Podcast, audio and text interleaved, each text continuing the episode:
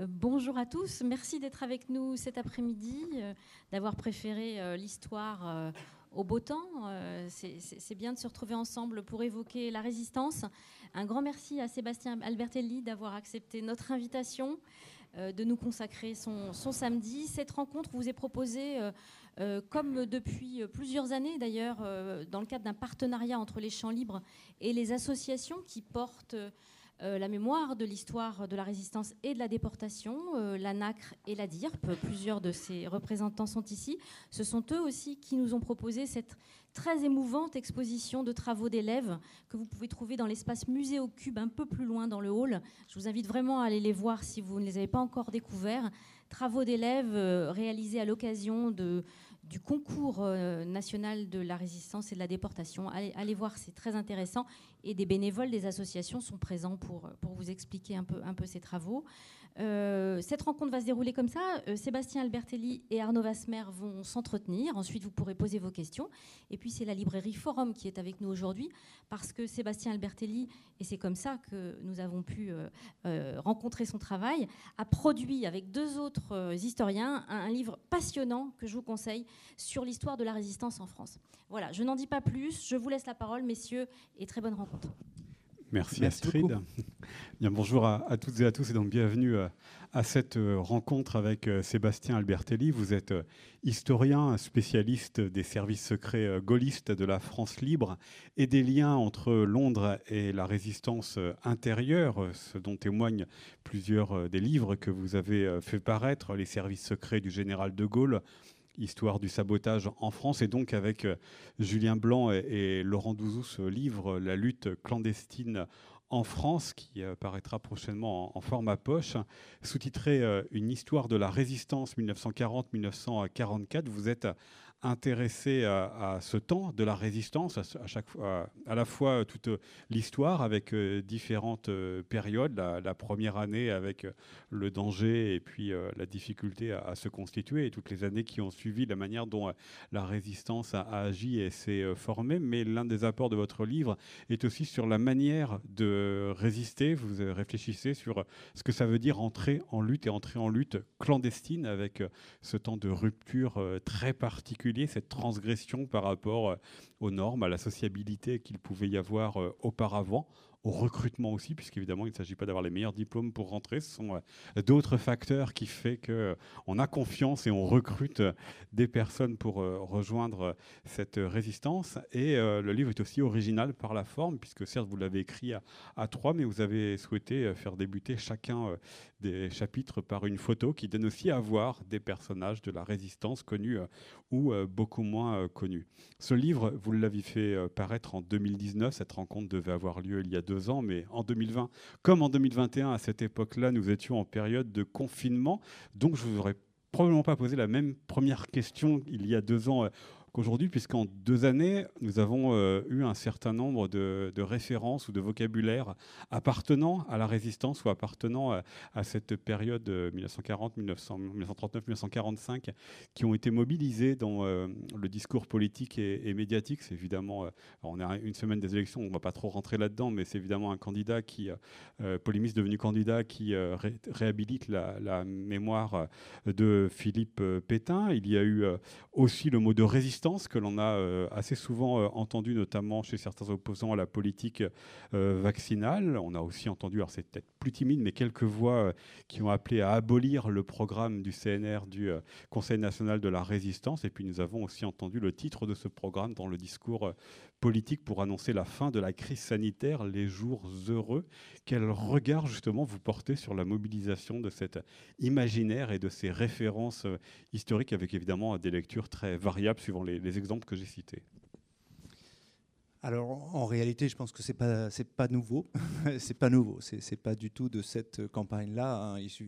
Si on se reporte à la campagne de Nicolas Sarkozy et, euh, même à sa présidence, euh, le, fait d'investir la résistance et d'utiliser la résistance est ancien. On peut remonter encore, hein, parce que si on prend euh, la guerre d'Algérie par exemple, on a une forte mobilisation de, de l'idéal résistant des deux côtés. Hein. voilà. Alors qu'est-ce que ça signifie? À mon sens, ça signifie que la résistance fait intégralement partie du patrimoine français et, que, et que de ce point de vue-là, bah, elle est une référence qui est euh, partagée par tous, même par toutes et tous, même si effectivement on lui donne pas le même sens, euh, elle devient, elle est un objet de ce patrimoine que, chacun peut mobiliser euh, à souhait.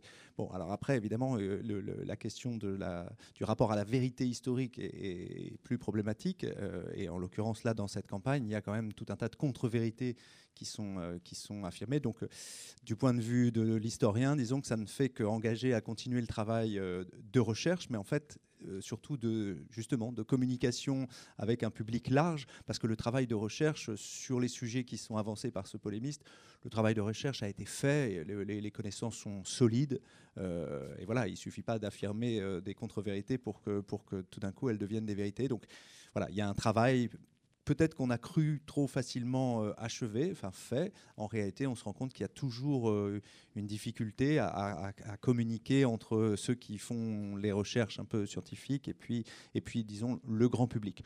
Ceci dit, je trouve que cette, euh, enfin, quand on regarde les programmes scolaires, par exemple, le, les recherches les plus récentes maintenant ont accès, enfin, les, élèves du, lycée ou même du collège ont accès à, des résultats à travers les manuels scolaires qui sont, euh, qui sont quand même très très proches des derniers travaux euh, euh, scientifiques. Donc, euh, donc voilà, ceux et celles qui veulent euh, approcher la vérité sans se laisser complètement aveugler par, par des, par des instrumentalisations de, de, l'histoire peuvent, peuvent le faire. Mais bon, il y, a un vrai travail. Justement, puisque vous parlez des, derniers travaux et du travail de recherche qui, est fait, euh, on sait que les archives, une partie des archives ont été euh, ouvertes euh, il y a quelques années. On sait que Serge Klarfeld a trouvé il y a une dizaine d'années le, statut des Juifs renforcé de la main de, Pétain, qui, pas, qui ne concernait pas d'abord uniquement les cadres de l'éducation nationale, mais tous les enseignants. En quoi écrire une histoire de la résistance aujourd'hui Eh bien, ne serait pas tout à fait la même chose que si vous vous étiez retrouvé avec vos deux autres camarades il y a 10 ans ou 20 ans pour écrire cette période alors, en, termes d'archives, ça, aurait été assez différent. C'est-à-dire que pendant longtemps, on est resté sur l'idée que euh, la résistance, parce que c'est précisément quelque chose de clandestin, avait laissé peu de traces, peu d'archives. En réalité, euh, en réalité on, a découvert depuis, alors c'est un peu plus que dix ans, mais disons depuis une vingtaine d'années, qu'il y a énormément d'archives. Euh, simplement, elles sont éparpillées. Euh, donc ça, c'est un premier point. En réalité, pour travailler sur la résistance, on a beaucoup, beaucoup, beaucoup d'archives. Euh, le, deuxième point, peut-être sur les dix dernières années, par contre, c'est que les dernières archives qui s'ouvrent, euh, qui sont en train de s'ouvrir ou qui se sont ouvertes depuis, disons, 5-10 ans, sont des archives de la répression. Euh, on a accès maintenant aux archives de la police, on a accès aux, archives des services secrets, on a, accès à un certain nombre d'archives allemandes, euh, et donc on a accès à la résistance par sa face sombre. C'est-à-dire que par définition, ces, archives de la répression sont extrêmement riches parce que le, les, policiers font leur travail, euh, disons, de façon approfondie, et donc ces dossiers d'archives de, de, répression sont très très riches extrêmement riche même, euh, et en même temps, par définition, il n'aborde la résistance que par la face qui s'est effondrée.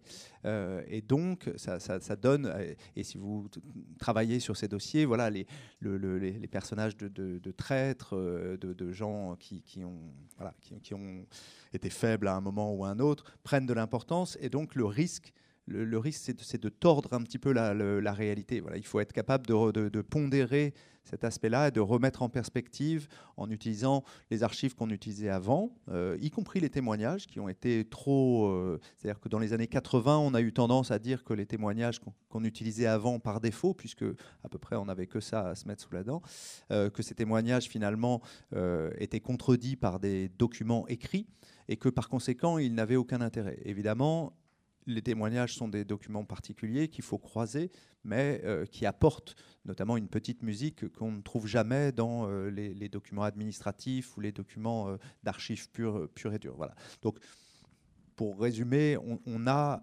énormément d'archives. En fait, il y, a 20 ou 30 ans, faire de l'histoire de la résistance ressemblait un petit peu à, à l'histoire de l'Antiquité. Avec, vous voyez, quand on fait de l'archéologie, on arrive à retrouver quelques traces et puis on reconstruit tout un discours autour de ces quelques traces. Aujourd'hui, on est vraiment dans, une situation tout à fait inverse. Les, jeunes historiennes et historiens qui se lancent ont euh, affaire à des, à des montagnes d'archives.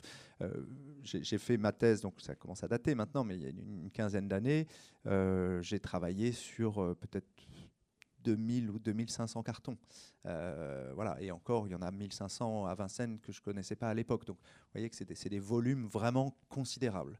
voilà qui permet donc de, raconter en détail ce qu'était cette euh, résistance. Alors euh, peut-être qu'il est utile de rappeler euh, ce que c'est, de donner peut-être une définition, qu'est-ce qu'il y aurait de commun entre les premiers temps de la résistance, 1940, et les derniers 44, ou dans les poches notamment de l'Atlantique 45, euh, puisque les acteurs ne sont pas toujours les mêmes, qu'il y a eu euh, des vagues successives, notamment euh, avec le service du travail obligatoire qui a amené beaucoup de monde dans la résistance et notamment dans les, les maquis. Alors en quoi, quelle définition vous donneriez à ce mot qui engloberait la diversité des années et la pluralité des acteurs? Alors, c'est une question vraiment compliquée à laquelle les, historiens réfléchissent depuis des années. Donc, dans, les livres, on trouve beaucoup de définitions différentes. Euh, il y a quelques critères qui sont malgré tout importants. Euh, d'abord, on n'est pas résistant. On fait de la résistance. Donc, la résistance est une action. Euh, et ça recoupe, enfin voilà, avec des niveaux différents, des niveaux d'engagement différents, mais enfin c'est une action. Et puis c'est fondamentalement une action transgressive. Euh, voilà, une action transgressive qui induit un risque, euh, là aussi, plus ou moins important, mais enfin qui est, qui est toujours présent et euh, dont on a conscience. Un résistant, ne, on ne fait pas de la résistance de façon comme, comme on fait de la prose sans s'en rendre compte. voilà, par exemple, enfin agresser un, soldat allemand pour une raison euh, X ou Y n'est pas forcément de, la, résistance s'il n'y a pas derrière cette intention volontaire de nuire, alors ici à l'occupant ou à Vichy. Donc là, on a voilà, les, grands critères, une volonté consciente de nuire à Vichy, à l'occupant, euh, et puis euh, effectivement un passage à l'acte transgressif qui met en danger celle ou celui qui fait cet acte. Puisque vous avez parlé de Vichy et de l'occupant, est-ce qu'on fait de la résistance de la même manière sur, euh, on va dire, les trois lieux principaux qui sont Londres, la France libre, la zone occupée et la zone sud? Alors, non, évidemment, on ne fait pas de la résistance euh, de, la même façon. Ceci dit, il y a quand même des points communs. Euh, il y a quand même des points communs. et le point commun entre ces trois endroits, c'est le fait qu'il faut tout inventer. C'est-à-dire que les résistants n'ont pas de cadre auquel ils peuvent se, référer. Ils, doivent, et c'est vrai aussi bien pour le général de Gaulle, pour ceux qui le suivent, euh, qui ne sont pas directement en danger, euh, euh, qu'en zone nord, en zone occupée ou en zone non occupée. Alors, donc ça, c'est le grand cadre. Il faut vraiment tout inventer avec euh, euh, la, résistance. C'est un processus d'apprentissage extrêmement périlleux et malheureusement, euh, l'apprentissage se fait par essai-échec. et donc, nous, on a tendance à se souvenir des, réussites de ceux qui ont survécu. Mais quand on étudie sur la durée, il est évidemment frappant de découvrir dans les archives un monde englouti de gens qui se sont engagés et qui ont disparu dans le combat.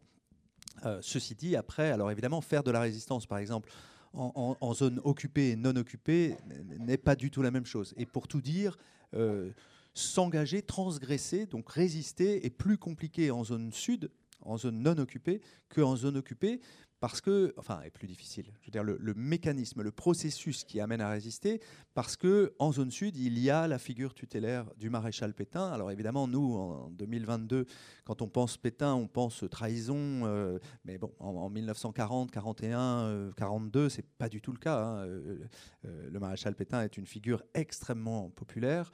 Et, D'ailleurs, qui emploie le mot de résistance. Hein. Alors pas pour rien, c'est dans son discours 17 juin pour appeler au combat, il parle de résistance de l'armée française qui vient de se battre pour parler de formidable résistance. Donc Absolument. Mais il utilise au, le mot. Au demeurant, c'est le, le, même sens que celui euh, qu'utilise le général de Gaulle le lendemain dans son discours du 18 juin.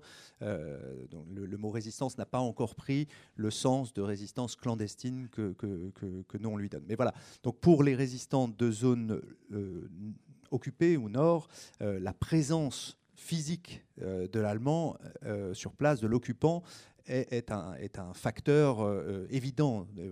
à la fois, on sait exactement contre qui on est et éventuellement, on peut trouver un certain nombre de choses à faire. C'est toujours très compliqué de savoir quoi faire. Alors qu'en zone libre, évidemment, se percevoir comme résistant, c'est s'élever contre une figure, là encore, extrêmement populaire. Vous connaissez peut-être cette, cette, affiche, voilà, la, propagande évidemment de Vichy joue naturellement là-dessus avec ce, ce doigt du, du, maréchal Pétain, puis on, qui demande êtes-vous plus français que lui? Euh, Voilà, donc le, c'est très compliqué de se dresser. Et au départ, les, résistants de zones libres, euh, libres ou non occupées, euh, qui sont à la fois anti-allemands et anti-Vichy, sont très rares, très très rares. et on a bien sûr totalement oublié ça. Ce qui fait qu'on a voulu croire à la fin de la guerre que, par exemple, Vichy et la résistance étaient par définition incompatibles, qu'on ne pouvait pas être les deux. D'où ces scandales qui, ont, euh, qui sont survenus dans les années 80, quand on s'est rendu compte que quelqu'un, un, résistant aussi incontestable que Henri Freinet en 1941 était, était maréchaliste, en fait, euh, était, euh, et, puis que beaucoup d'autres journaux clandestins étaient tout à fait prudents et, refusaient de dénoncer la, figure du maréchal Pétain.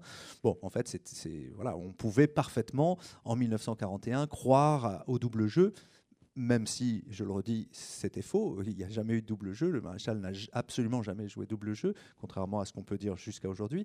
Euh, mais enfin, en 1940-41, on peut comprendre le mécanisme qui amène des gens à vouloir y croire et donc à y croire.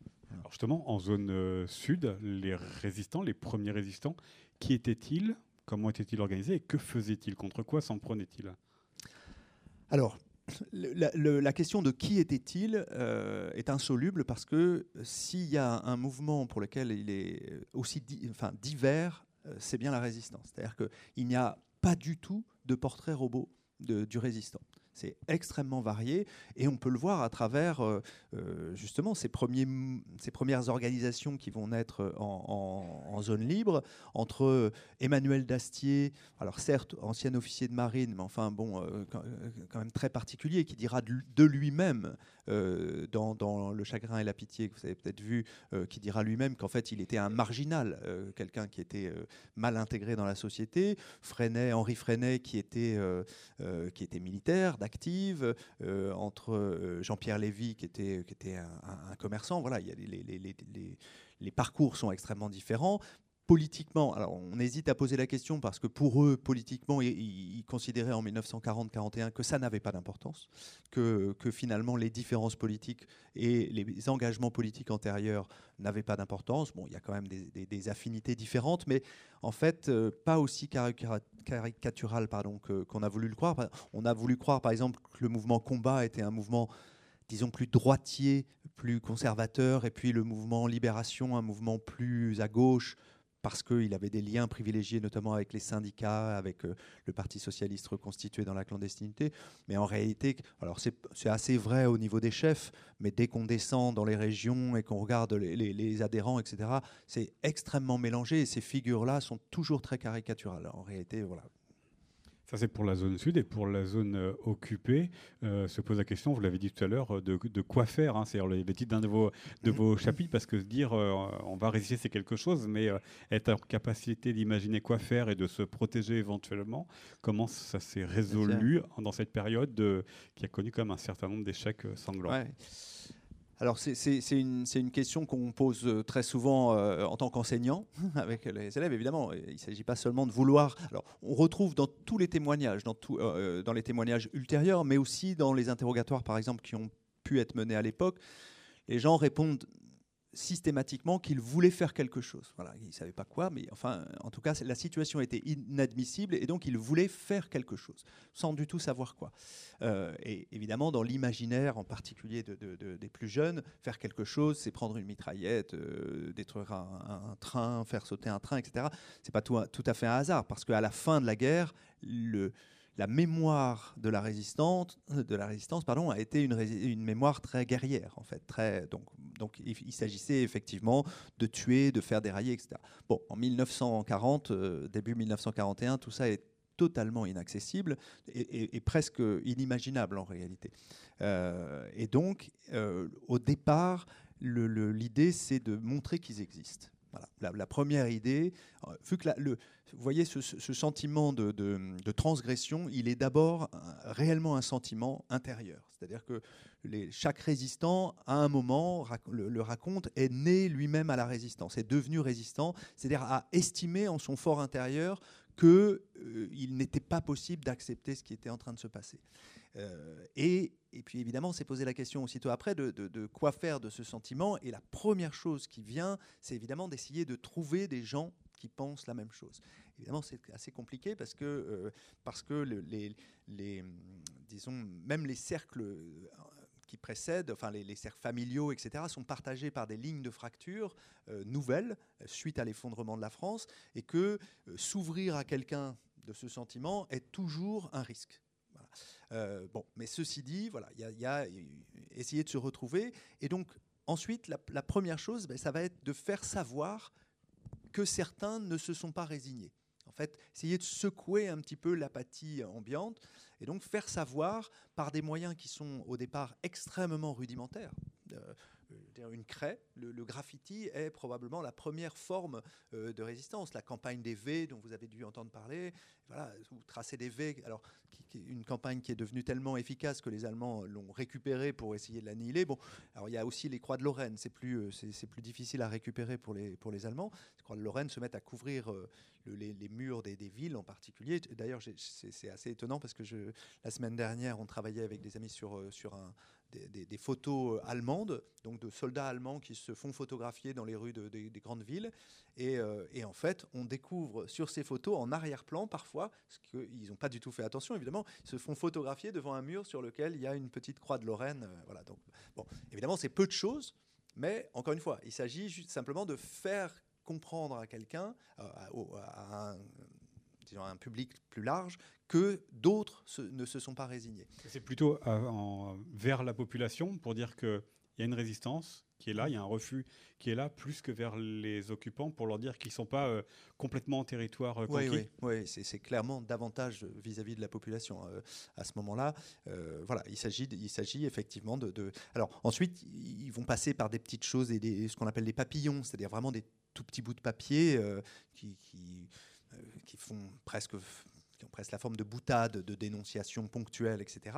Et puis, euh, progressivement, euh, faire des tracts. Donc tout ça, c'est ce qu'on appelle la contre-propagande, c'est-à-dire essayer de se dresser contre la propagande de Vichy et la propagande des Allemands, faire passer un message en écoutant notamment les radios anglaises, suisses, pour essayer d'avoir une information un petit peu plus fiable que celle, évidemment, qui passe par les médias officiels. Euh, est-ce que les réseaux de sociabilité de la Résistance étaient vraiment tout nouveaux? Est-ce qu'il y a pu y avoir une transposition de certains réseaux? Je pense euh, aux réseaux euh, syndicaux, aux réseaux professionnels, où parfois les, partis politiques ont pu se, retrouver, se reconstituer dans la résistance? Alors il y a vraiment les deux cas de figure. Il y a les deux cas de figure. Euh, euh, ceci dit, les, cadres, alors c'est pour ça qu'il faut se reporter en 1940. On parle souvent de 1940 comme si c'était la défaite de la France, mais c'est beaucoup, beaucoup plus que la défaite de la France. C'est l'effondrement d'un pays. Euh, et quand on dit, on a du mal à imaginer ce que ça veut dire l'effondrement d'un pays, ça veut dire la disparition en quelques semaines de tous les cadres auxquels les gens se, se raccrochent. pensez peut-être, par exemple, Jean Moulin, en 1940, est préfet de Chartres et il reste dans la ville de Chartres. Et quand les Allemands arrivent, il n'y a plus que 800 habitants à Chartres. Donc euh, il n'y a plus de police, il n'y a plus de pompiers, il n'y a plus de services médicaux, il n'y a plus rien de tout ça. Donc les cadres, les cadres politiques, les cadres syndicaux, tout ça a totalement volé en éclats. Il y a un million, entre 1 million 500 000 et 2 millions de, jeunes, globalement hommes prisonniers en Allemagne. Voilà, donc tout s'est effondré. Plus les 8 à 10 millions de déplacés. De, exactement. Voilà, donc vraiment tout est. Euh, alors, donc Comment est-ce que vont, se euh, nouer ces liens? Malgré tout, évidemment, on a tendance à se reporter vers des cercles que l'on connaît, donc le cercle familial quand euh, c'est possible. La résistance est quand même, même s'il y a de multiples exceptions, et, assez souvent une aventure familiale. Euh, les cercles, alors évidemment les anciens cercles associatifs, qu'ils soient euh, politiques ou syndicaux ou purement associatifs. Euh, je pense par exemple, si vous avez vu l'armée du crime, oui, l'armée du crime, voilà, c'est des jeunes qui sont dans des clubs de sport, enfin, qui, se rencontrent dans les clubs de sport. Le film de Guédigan sur l'affiche rouge. C'est ça, exactement. voilà, donc à côté de ça, vous avez des, rencontres qui sont le fruit d'un hasard total. Je Freinet et Claude Bourdet se rencontrent euh, dans un train.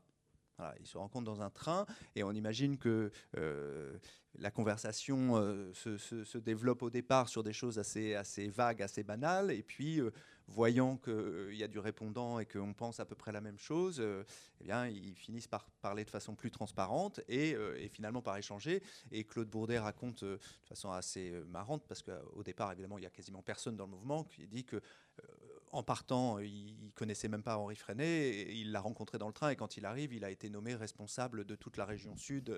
évidemment, il n'y a personne pour prendre la région Promotion sud. ultra rapide. Voilà, exactement.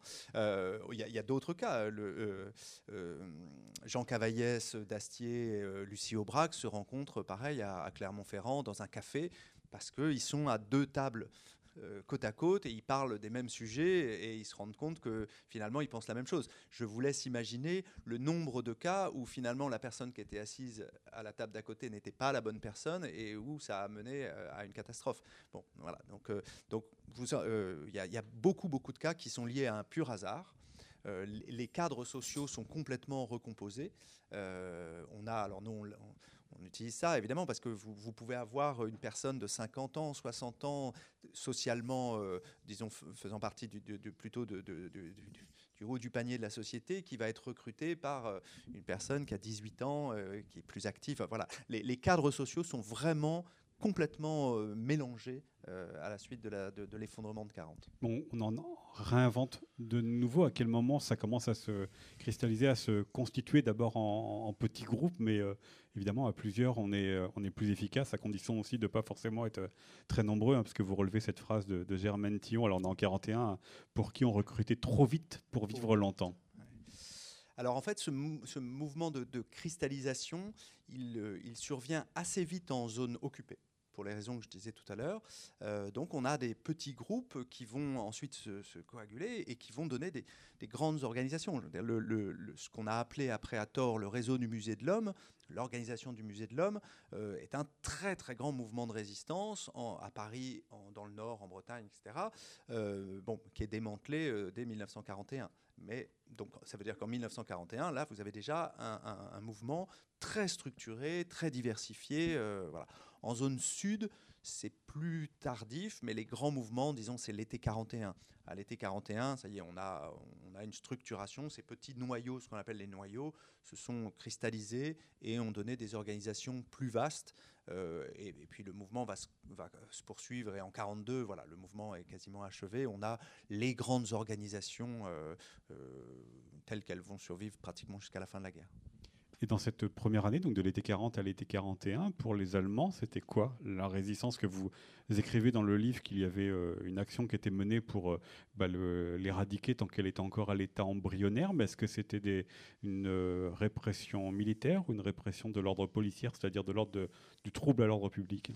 Oui, c'est resté. Alors, c'est resté pratiquement jusqu'au bout, enfin en tout cas jusqu'en 43 au moins, une question policière pour, pour les Allemands. C'est-à-dire que les Allemands n'ont pas le sentiment euh, d'une mise en danger de l'armée allemande par la résistance qui se développe en, 40, 41, 42.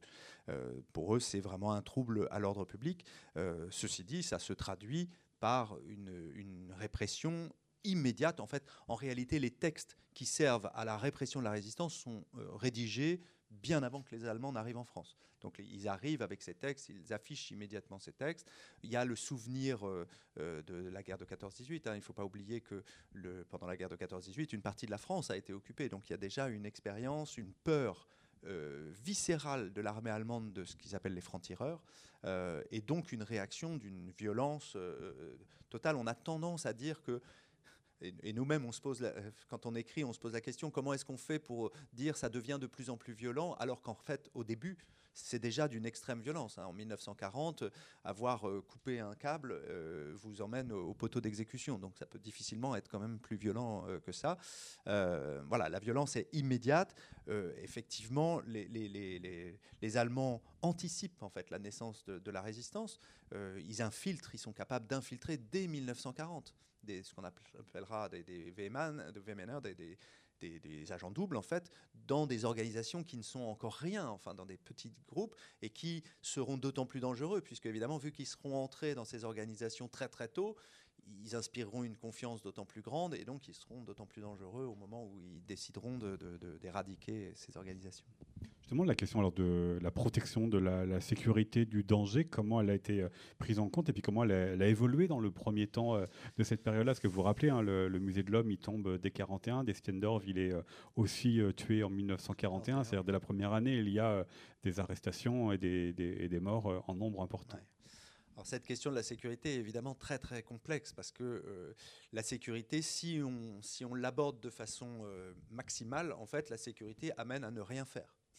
Voilà, être, euh, et, ils le disent tous hein, en, permanence. Évidemment, c'est la résistance, c'est sur un fil. C'est sur un fil entre prendre des risques et n'en prendre pas trop.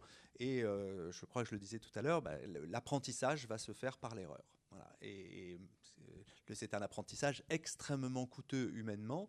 Euh, les résistants ne sont pas des professionnels de l'action clandestine, ils apprennent en faisant. Euh, et, donc, euh, et donc alors, ils vont prendre en compte progressivement, évidemment, on va, ils vont ils vont se moderniser, enfin se moderniser, je veux dire, apprendre, des erreurs, apprendre de leurs erreurs antérieures. Que ce soit, et, d'ailleurs, ce que je suis en train de vous dire vaut aussi, par exemple, pour les communistes. Les communistes dans, l'histoire qu'ils ont écrite, ont tendance toujours à se présenter comme des spécialistes de l'action clandestine qui, par conséquent, auraient été mieux armés pour lutter dans la clandestinité au début. Bon, en réalité, les arrestations sont évidemment pas moins nombreuses chez, les communistes. Euh, et donc, que ce soit les communistes, que ce soit les mouvements non communistes, que ce soit les services de Londres, tout le monde progressivement va édicter des principes donc va essayer de tirer euh, une expérience de ces, de, ces, actions initiales et dicter des principes de, prudence, de sécurité, etc. Bon, qui sont de jolis textes euh, qu'on peut étudier, euh, qui sont souvent à mille lieues de, la réalité quotidienne de ceux qui, qui, qui, résistent effectivement. Et donc, bon, il n'empêche que progressivement, ils vont mettre en place un certain nombre de mesures de, cloisonnement, par exemple, euh, pour éviter que quand une personne se, fait arrêter, euh, tout le monde soit arrêté. On, va multiplier l'utilisation des pseudonymes euh, qui, vont, qui vont changer. On va utiliser des boîtes aux lettres plus nombreuses, etc. Donc on va développer une sécurité. Mais enfin, la sécurité reste très, très, très virtuelle jusqu'à la fin de la guerre. Alors il y a cette première année, l'été 40 à l'été 41, et dans votre livre, vous marquez bien qu'il y a une, sorte de rupture, en tous les cas, une transformation à cette période-là. Qu'est-ce qui a véritablement euh, changé? Est-ce que c'est euh, l'entrée euh, en, résistance massive de, de communistes, avec quelques-uns avant, mais pas tous, suite à, l'invasion, déclenchement de l'opération Barbarossa, et donc l'invasion de l'URSS par l'Allemagne? Est-ce que c'est l'élargissement de la répression aux communistes et aux juifs qui aurait dispersé les, mesures de représailles et les, hommes qui les faisaient? Est-ce que c'est le durcissement au sud du régime de Vichy, la chasse à certains partisans qui n'ont pas, qui n'ont pas en tous les cas, sont pas mis sous le, sous le serment de, Pétain. Euh, qu'est-ce qui explique que tout cela ait, changé, que la résistance ait pris une autre ampleur à cette période-là? Alors effectivement, il y a plusieurs événements qui se conjuguent autour de l'été 41. Euh, pour, pour, pour, expliquer ça. Il y a effectivement un durcissement du régime de Vichy, discours de Pétain du vent mauvais, la collaboration qui s'accentue avec euh, l'affaire de, enfin, le, régime de Vichy qui soutient euh, les Allemands, notamment en, Syrie, Irak. donc, et, ce, ce, durcissement du régime de Vichy, eh bien, ça va repousser dans la résistance des gens qui pensaient que Vichy pouvait être l'incarnation de la résistance. Je pense par exemple à, à quelqu'un comme le général Cochet, dont le nom est un peu ignoré aujourd'hui, mais enfin bon, c'est quelqu'un qui, dès le début, signe des tracts de son propre nom. Hein, vous voyez, quand on parlait de prudence tout à l'heure, bon, euh, et, qui euh, considère qu'en fait, euh, il est fidèle à la pensée du maréchal en, en s'opposant de cette façon aux, aux Allemands. Bon, à l'été 41, le gouvernement de Vichy dit clairement euh, notre voie, c'est la collaboration, et ceux qui prétendent agir en mon nom contre les Allemands font fausse route et euh, va les emprisonner. Voilà. Donc, euh, donc, donc Vichy, par sa radicalisation, repousse vers la résistance proprement dite un certain nombre de personnes qui avaient cru dans, dans, le double jeu du régime. Bon, évidemment, ensuite, il y a le, le, Barbarossa, enfin l'entrée en guerre de l'URSS qui joue un rôle fondamentale, puisque le Parti communiste, à ce moment-là, bascule dans, dans, la résistance tout entier. Alors, il faut faire attention. Hein. Là aussi, euh, quand on dit le Parti communiste bascule tout entier, on imagine des bataillons de centaines de milliers. Les, hommes qui vont, enfin les hommes et quelques femmes qui vont euh, s'engager dans ce qu'on appelle euh, l'action violente, hein, qui vont commencer à assassiner des, soldats allemands et qui vont commencer à pratiquer des sabotages comme le, Comintern, l'international communiste le leur demande, se comptent sur les doigts de, quelques mains. Enfin, c'est vraiment, quelques dizaines, on est déjà, on est déjà dans des chiffres importants. Euh, quand il s'agit d'aller tuer quelqu'un à Nantes, personne à Nantes, il n'y a personne. Donc il faut envoyer quelqu'un de Paris pour, euh, pour, intervenir. Cette question de l'action violente, donc le passage à l'acte, fait euh, profondément débat au sein de la résistance, y compris au sein de, la résistance communiste. Personne n'a culturellement euh,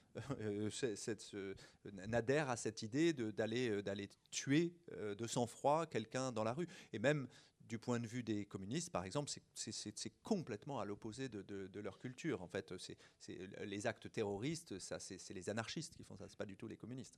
Donc, donc c'est vraiment très très éloigné de la culture communiste, éloigné de la culture républicaine, etc. Donc c'est vraiment un, saut dans l'inconnu considérable. Bon, les communistes un, petit groupe, mais enfin, les communistes basculent dans, ça. Et évidemment, ça, là, là la répression euh, devient encore beaucoup plus dure et elle franchit un, pas, puisque cette fois, on, exécute, enfin, l'occupant n'exécute plus seulement les coupables d'action, ceux qui ont coupé un câble, ceux qui ont, mais prend des otages et exécute des otages. Et là, là, on rentre dans un cycle extrêmement traumatisant pour la population. Euh, qui est, euh, qui est assumé d'ailleurs hein, par les communistes. Hein, c'est ce qu'on appelle la stratégie de l'action immédiate, cette idée que en, en, agissant directement contre euh, les Allemands, on provoque cette répression et que cette répression, en retour, euh, cristallise la haine euh, des Français à l'égard de l'occupant et donc facilite le recrutement de nouveaux résistants, etc. Et ça, bon, c'est une, idée qui va rester une idée euh, fermement ancrée chez les communistes jusqu'en 1944 et globalement qui va euh, persuader, convaincre le reste de la résistance à partir de, disons, 43. Mais est-ce que ça va persuader et convaincre le reste de la population? Est-ce que ça fonctionne Quelle adhésion de la population à, la résistance ou, Parce qu'il y a certes s'exprimer des, des gestes d'hostilité, hein, des manifestations, des grèves, des, euh, des gestes d'hostilité un peu plus euh, ordinaires, mais de là à protéger, à rejoindre, ou en tous les cas à accepter la résistance, c'est autre chose? Oui, c'est autre chose, effectivement. Alors, c'est un des axes qu'on que, que privilégie, c'est-à-dire que la résistance est un phénomène minoritaire, ultra minoritaire. il faut rester, euh, cette idée est, très vraie. Maintenant, quand on étudie la résistance, euh, trop souvent, on se contente d'étudier la résistance qu'on appelle la résistance, ce que les historiens appellent la résistance organisation. C'est-à-dire, on veut compter les résistants, ben on, compte les membres du mouvement euh, libération, du mouvement combat, etc., avec tous les biais méthodologiques, évidemment, parce qu'ils n'ont pas exactement une carte d'adhérent. Enfin, globalement, on arrive à, comptabiliser ça. Bon. ce qui est intéressant, c'est de voir que progressivement au fil de la guerre, cette toute petite minorité agissante, qui était totalement isolée en 1940, début 41, quand les résistants en parlent, ils se sentent totalement coupés de la population, totalement isolés, ce sont des parias. Et progressivement, euh, il va y avoir des liens qui vont se faire avec la population. Donc on n'est pas en train de dire que la population bascule du côté de la résistance, mais la manière dont elle perçoit la résistance va devenir plus positive. Alors ça évolue en 41, arrivé en 1942, on a, euh, on a une solidarité euh, c'est-à-dire un, attachement. On, considère, les Français commencent à considérer que moralement, la résistance est du bon côté. Ça ne veut pas dire qu'ils vont forcément faire quelque chose, mais en tout cas, il n'y a pas une hostilité.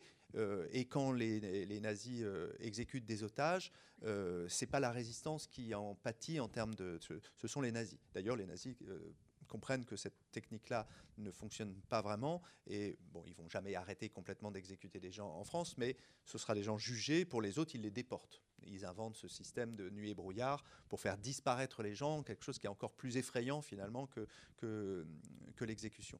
Donc, progressivement, voilà. Alors, il y, a des moments charnières dans, ces liens qui se créent. Je pense par exemple à l'été 42 avec, euh, euh, notamment la rafle du Veldiv euh, et la répression antisémite qui, se développe. Là, la presse de la résistance s'engage pleinement dans la condamnation de, et effectivement, ça rencontre un écho dans la population française. Puis ça va s'accentuer encore en 1943, à partir du moment où la résistance en particulier va sortir des villes. Voilà, va sortir des villes, c'est notamment tout le phénomène des maquis.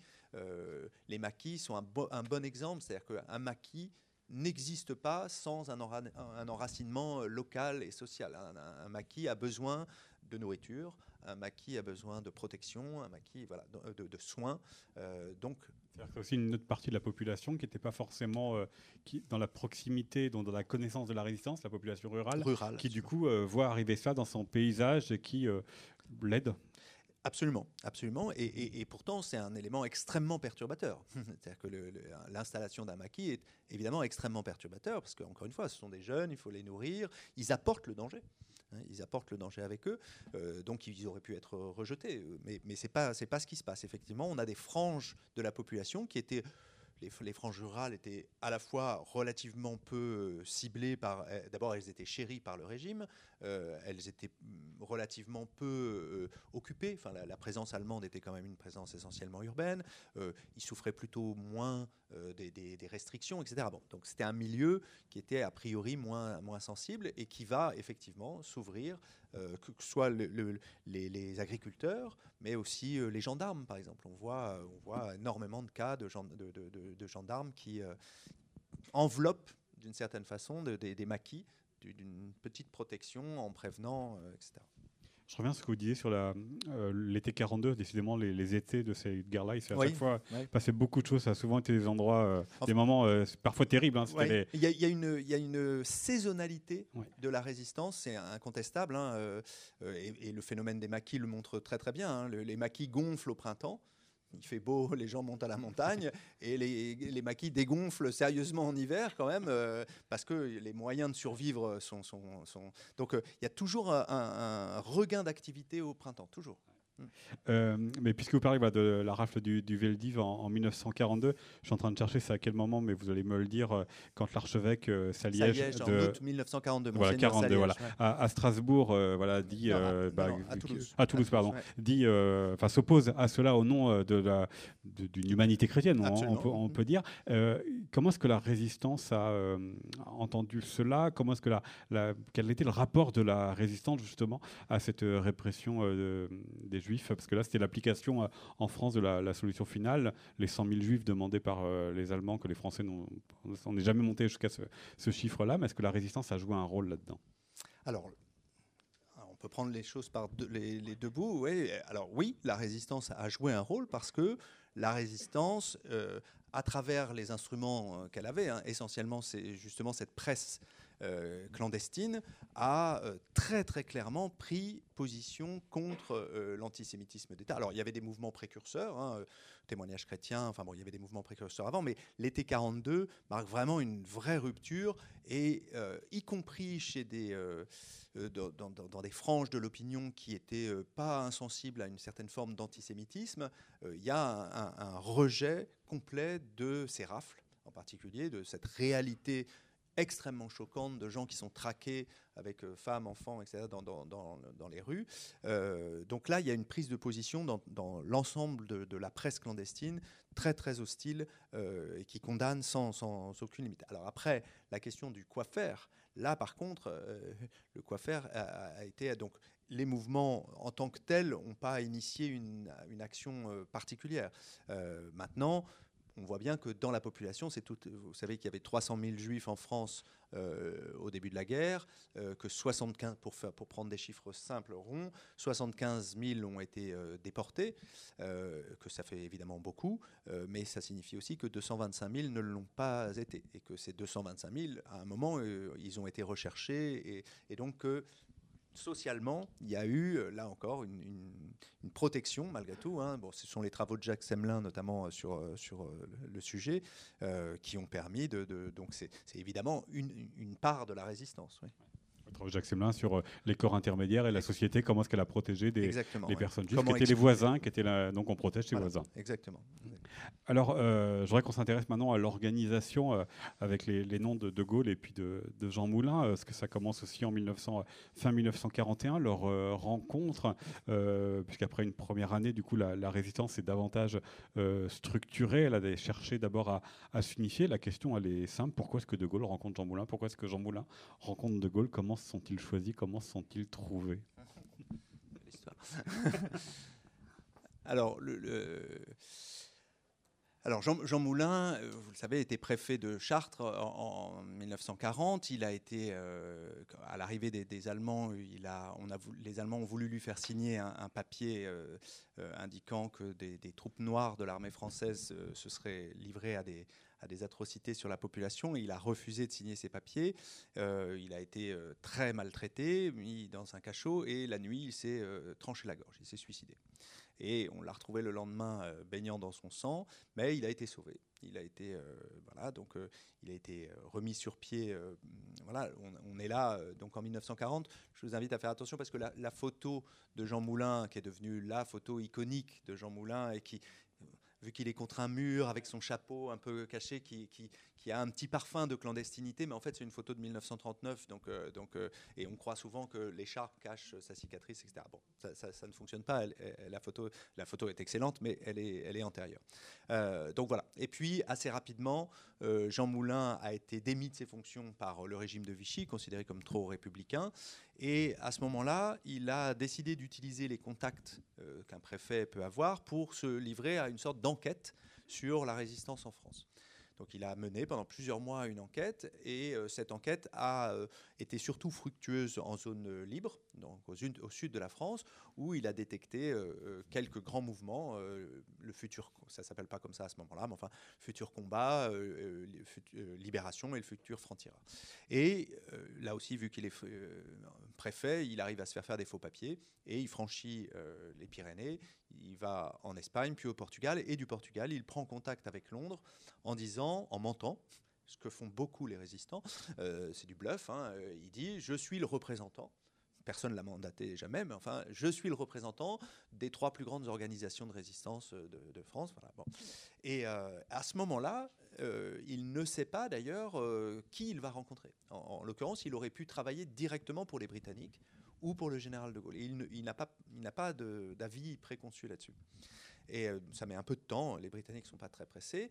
Et finalement, donc, il, il arrive en septembre 1941 24 septembre 1941, il arrive à Londres et donc il présente ce, rapport qui est très très séduisant, hein, puisque les services de Londres cherchent précisément comment entrer en contact.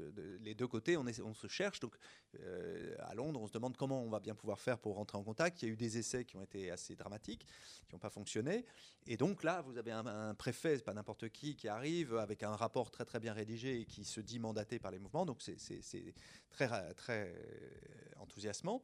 Et euh, Jean Moulin rencontre euh, le général de Gaulle et il est vraiment euh, séduit. Enfin, vraiment, il est impressionné par le général de Gaulle. Et à ce moment-là, il décide de rallier la France libre. Donc à ce moment-là, il décide de ne pas travailler à la grande fureur. On a tous les papiers britanniques qui sont absolument évidemment furieux, mais il décide de travailler directement pour le général de Gaulle. Et le général de Gaulle le renvoie en France avec ses services, enfin le renvoie en France.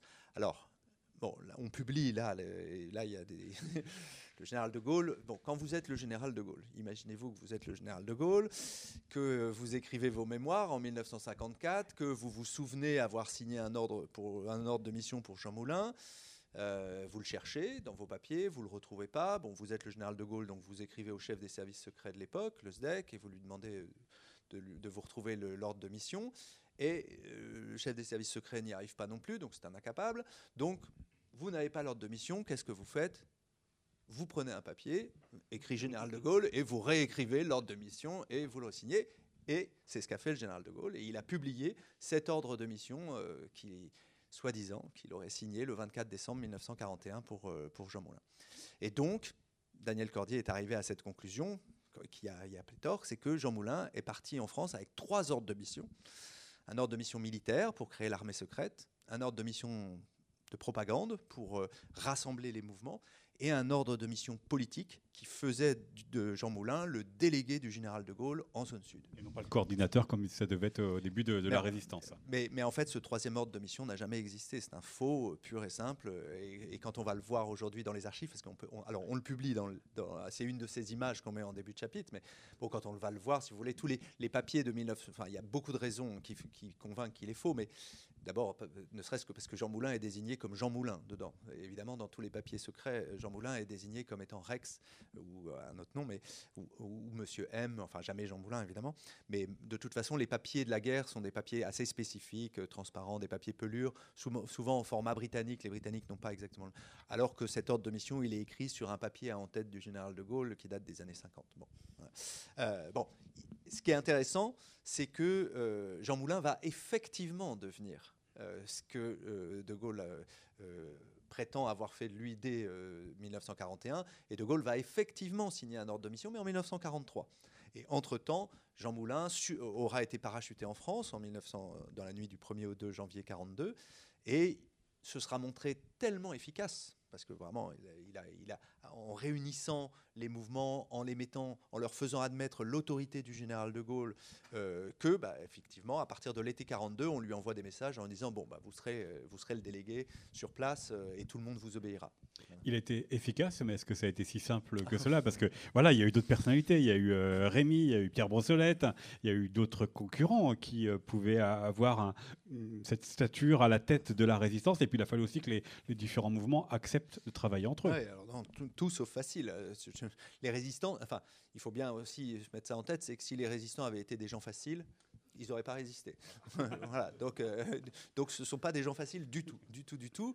Euh, et c'est intéressant d'ailleurs parce qu'effectivement, il y a d'autres agents qui ont été envoyés de Londres, dont les noms sont tout à fait oubliés et, qui ont tout à fait échoué. Et, là, c'est vraiment l'envergure de Moulin, hein, qui a une expérience administrative, qui est préfet, euh, qui est dynamique, enfin, qui est très très très bon dans ce qu'il fait, qui, voilà, qui fait qu'il va aboutir. Vous parlez par exemple du, colonel Rémy, dont le nom est peut-être familier. Le, le, colonel Rémy, c'était un chef de réseau de renseignement avec une culture politique proche du zéro absolu et qui fait bêtise sur bêtise sur bêtise quand il s'agit de faire autre chose que d'organiser un réseau de renseignement. Lui, il est persuadé qu'il est très très fort en, matière politique, mais enfin, il fait bêtise sur bêtise. Alors après, par contre, il y a d'autres personnages. Euh, il y a une petite compétition euh, dès l'époque et qui s'est transposée en compétition mémorielle, puisque maintenant, euh, ils sont tous les deux au Panthéon, entre Moulin et, et Pierre Brossolette. Pierre Brossolette a un profil très différent. Jean Moulin, c'est vraiment un, serviteur de l'État, enfin c'est un fonctionnaire, c'est un haut fonctionnaire. Brossolette, c'est un politique la base. Et, puis Jean Moulin va organiser d'abord la zone sud, et puis début 43, le général de Gaulle va élargir ses responsabilités à l'ensemble de la France, alors que Brossolette aurait bien aimé, lui, que Moulin reste en zone sud et que lui-même prenne euh, la zone nord. Voilà. Donc ils sont rentrés en compétition. Ceci dit, Pierre Brossolette a fait euh, un travail aussi assez exceptionnel, euh, notamment pendant une mission à, Paris en 1943, pour détecter, unifier les résistants. Et puis les deux sont morts dans des conditions abominables, hein, enfin dans les mêmes conditions. Pierre Brossolette, les agents qui partaient de Londres, c'était le cas de Moulin aussi, mais les agents qui partaient de Londres avaient la possibilité, ce qui était un énorme avantage par rapport aux résistants qui, étaient, qui n'avaient jamais quitté la France, d'emporter avec eux une pilule de cyanure. On leur laissait, au moment de leur départ, la possibilité de prendre une pilule de cyanure. Certains ne la prenaient pas. Euh, notamment pour des raisons religieuses souvent, euh, refusant l'éventualité du suicide. Mais enfin, la plupart la prenaient avec eux. Et, Pierre Brossolette l'a prise. Euh, et quand il a été arrêté en 1944, il n'a pas voulu l'utiliser, alors que c'était un chef très très important. Il savait que vraiment il fallait pas qu'il parle. il n'a pas voulu l'utiliser parce qu'en se suicidant, il a eu peur de d'abord qu'on l'identifie immédiatement, et si on l'identifiait, on aurait su immédiatement que les gens qui avaient été arrêtés en même temps que lui étaient des gens importants, et donc euh, euh, voilà, leur sort aurait été d'autant plus dramatique. Donc, non seulement il n'a pas utilisé sa pilule, mais il l'a jetée. Il l'a jetée pour pas risquer de la prendre. Et voilà. Et il a été torturé abominablement rue des Saussets, et finalement, il a décidé de se suicider quand même. Il, il s'est défenestré. Il a, il a réussi à sauter par, par la fenêtre. Il s'est écrasé sur un, sur un balcon. Blessé très gravement. Il a réenjambé la, balustrade et il s'est jeté dans la rue. Et il s'est tué euh, rue des Saussets. Alors, euh, effectivement, c'est compliqué. Et ceux qui euh, revenaient de, Londres avaient la possibilité de venir avec, avec, une pile de cyanure.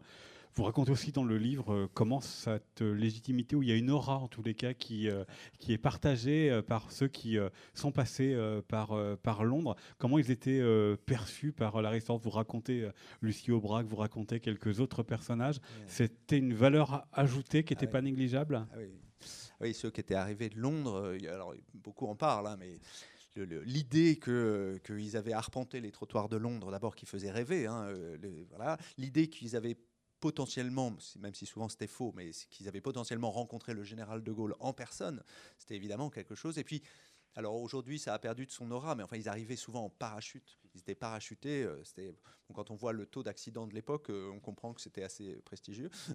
Euh, voilà, donc les, conditions, les conditions de leur arrivée, de nuit, etc. Enfin, c'était, c'est Saint-Georges terrassant le dragon. Enfin, c'est, vraiment, oui, c'était extrêmement prestigieux. Ils en jouent, hein, d'ailleurs, ils en jouent énormément. Oui effectivement la dimension romanesque de la mémoire, elle, elle, compte aussi euh, euh, ici.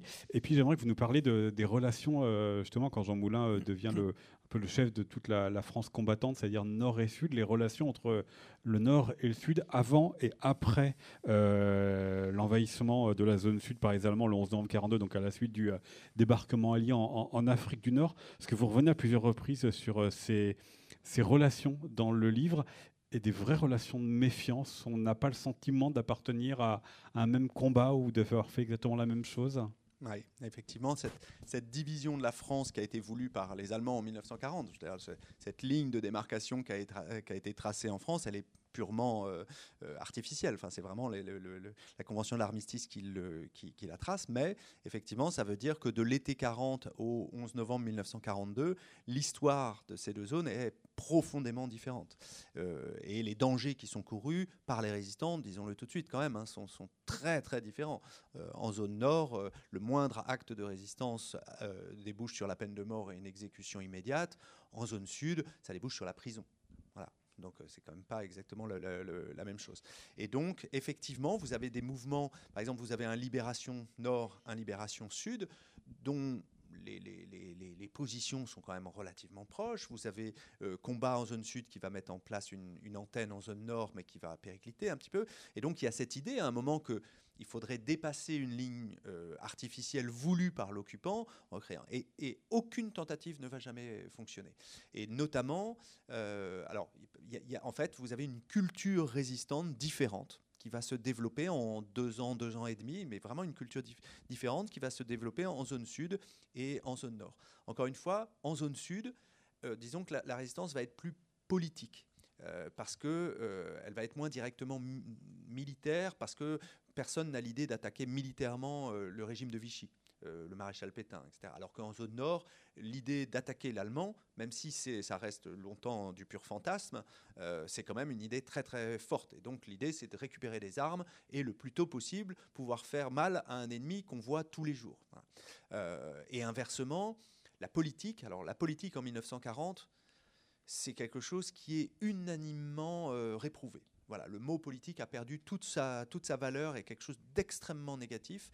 Et, euh, donc les, mouvements de zone nord sont extrêmement hostiles jusqu'en 43 bien avancé euh, à toute idée de, faire de la politique en fait. Alors qu'au sud, au sud, ils sont plus, ils sont plus euh, perméables à cette idée-là. Voilà. Et, donc voilà, les deux cultures sont très différentes. Et, et alors c'est Jean Moulin quand même qui, au sein du Conseil national de la résistance, pour la première fois, va réussir à faire travailler ensemble, côte à côte, non seulement des mouvements de zone nord, des mouvements de zone sud, mais aussi des partis politiques qui se sont reconstitués, qui avaient disparu, mais qui se sont reconstitués, à commencer par le Parti communiste, le Parti socialiste sous la forme du Comité d'action socialiste, et puis d'autres partis qui, pour le coup, étaient un peu des coquilles vides, euh, et puis les deux, les deux syndicats euh, CGT et CFTC. Avec l'idée de, alors là, et puis le cas aussi Alger-Londres avec euh, euh, De Gaulle et puis euh, les Français dans la Giraud et les Français dans l'Empire colonial, l'idée très tôt de, commencer à envisager ce que sera la France et le régime politique de la libération Alors, ça, ça dépend. En zone sud, cette, idée se, développe assez tôt. en zone nord plus tard. le vrai moment où on commence à, à, envisager ça, c'est peut-être le texte important est de mai 42. Pour la première fois, en mai 1942, le général de Gaulle accepte de rédiger un texte politique, c'est-à-dire de rédiger un texte qu'il adresse au mouvement euh, de résistance de zone sud, dans lequel il prend position politiquement sur l'avenir du pays. Jusque-là, le général de Gaulle disait, nous, on fait la guerre, euh, on représente la France au combat, et sitôt libéré le pays, on redonnera la parole aux Français et les Français décideront. Euh, et puis, vous avez les gens qui ont une...